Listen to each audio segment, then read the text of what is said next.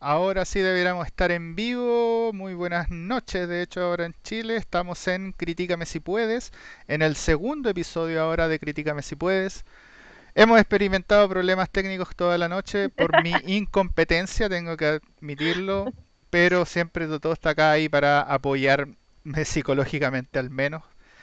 Apoyar. vamos a cambiar al, director. Claro, vamos a tener que cambiar al director, al productor. Vamos a tener que traer a Guy Ritchie aparentemente a que grabe estas cosas. A que te enseñe a grabar. Entonces, exactamente. Entonces, lo que vamos a, mm, a criticar hoy día, la película que vamos a criticar hoy día es The Gentleman. Ya. Esta película está dirigida por Guy Ritchie. Se estrenó en febrero del 2019 y obviamente Guy Ritchie es un director muy conocido por Snatch, Cerdos y Diamantes y Lock Stock, ¿cierto? And the Two Smoking Barrels. Es que es un nombre con todo, que eso es, como los rifles de los tipos. Es con, ahí con el subtítulo. Sí, sí. Y tiene un tremendo elenco. Tiene actores muy conocidos como Matthew McConaughey, Charlie Hunnam, el English, el English Henry Golding, Michelle Dockery, Colin Farrell y Hugh Grant. El encaso. El encaso, entonces, eh, una descripción de esta película, que es algo a lo que Guy Ritchie nos tiene un poco más o menos, de hecho, con las dos películas que mencionaba, acostumbrados, es que esta es una película de gángster, de acción, pero tal vez, a diferencia de otras películas de Guy Ritchie, esta tiene una pincelada únicamente de comedia. Es muy entretenida, pero tiene pinceladas de comedia. A diferencia de eh, Snatch, por ejemplo, que es derechamente una película donde todos son incompetentes y todos lo hacen estúpido y al final de esa manera se van desarrollando los eventos. En cambio acá no, acá no es tan así, los tipos son mucho más serios, pero aún así hay una serie de elementos de comedia dentro de la película. Eh, mencionar que los puntos fuertes, ahora yendo a la crítica en serio, los puntos fuertes de la película que podemos mencionar, yo creo que son tres principalmente. La dirección, que es enorme del tipo de Guy Ritchie, la, el guion, muy buen guion tiene esta película, y los actores. Definitivamente le saca el jugo a sus actores Guy Ritchie en esta versión. Ah, no sé si tienes algo más que agregar. A ver, partiendo por dirección, por ejemplo, o analizar algunos de estos elementos yo creo que está, mm, ese es el gran elemento fuerte que tiene, que es obviamente dirigida por él, está muy bien hecha, es, muy detallada, a diferencia de la primera primera gran trilogía que partió con este podcast. Se nota mucho la diferencia de la dirección, del guion, del desarrollo de personajes, de que integra la música, que integra lo, que, es el vestuario, que es, muy detallada esta película.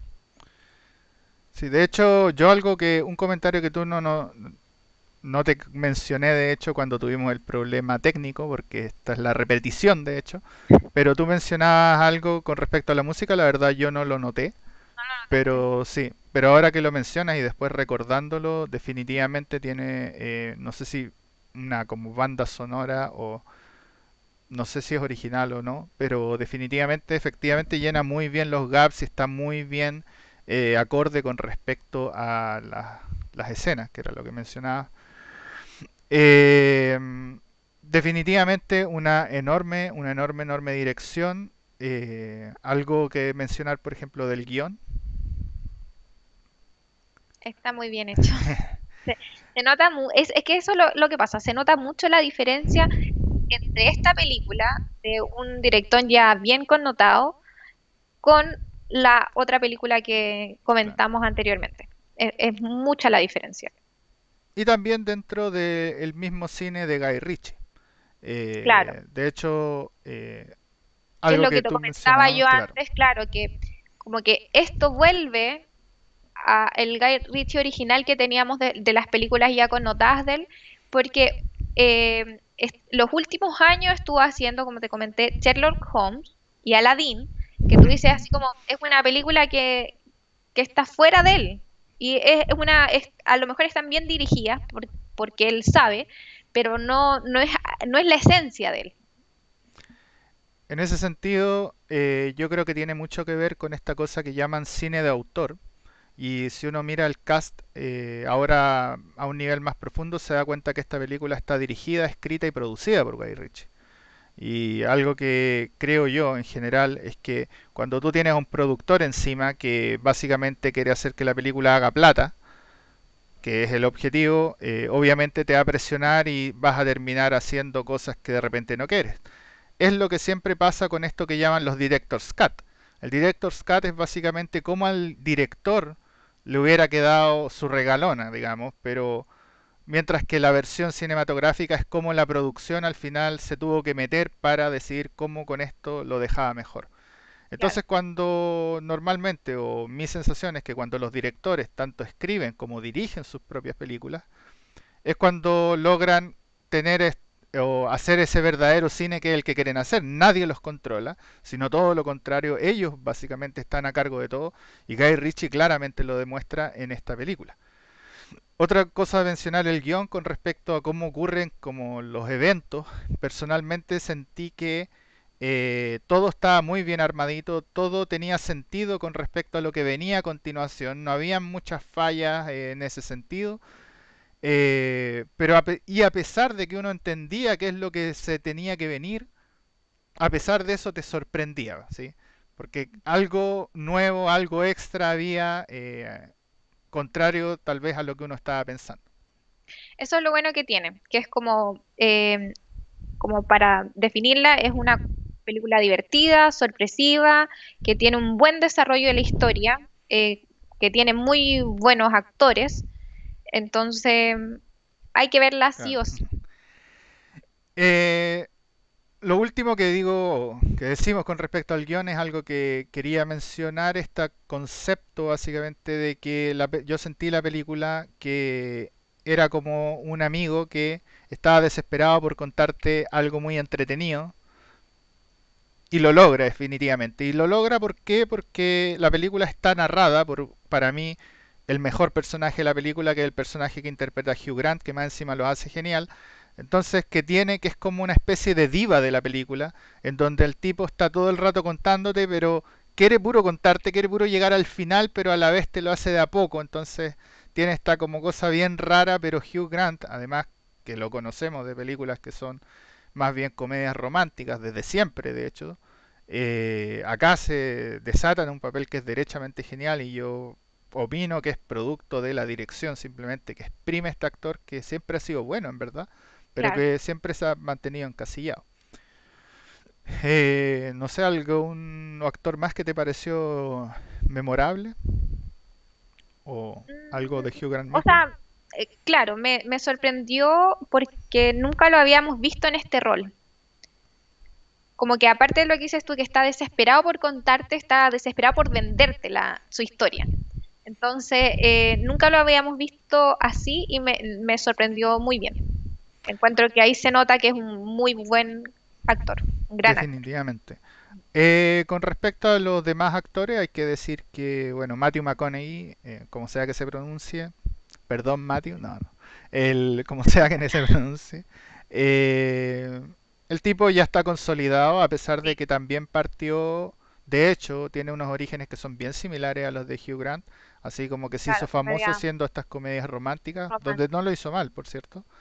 Eh, pero, pero rápidamente, a diferencia de Hugh Grant, saltó a películas que sean mucho más serias y definitivamente se estancó en esto y lo hace tremendamente bien ahora en el papel de hecho del gángster principal de la película. Eh, después tenemos a Charlie Hunan, que es el otro eje de la película, que es como el personaje más serio, pero yo creo que también en ese rol lo hace tremendamente. Bien, es un actor que yo creo que no es tan connotado, a pesar de que ha salido en algunas series importantes inglesas. Y definitivamente yo creo que con esto en una de esas hasta se levanta y empieza a hacer harto más trabajo hollywoodense.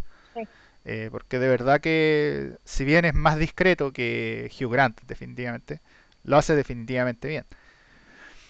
Entonces, eh, ahí más o menos abarcamos, ¿sí?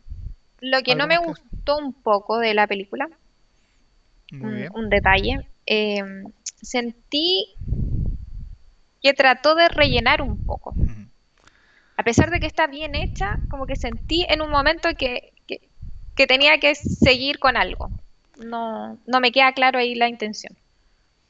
Yo, con respecto a eso, tengo que decir que en algún momento me pareció que la película tenía que terminar y no termina. Eh, creo que esos dos puntos operan como así en la misma dirección.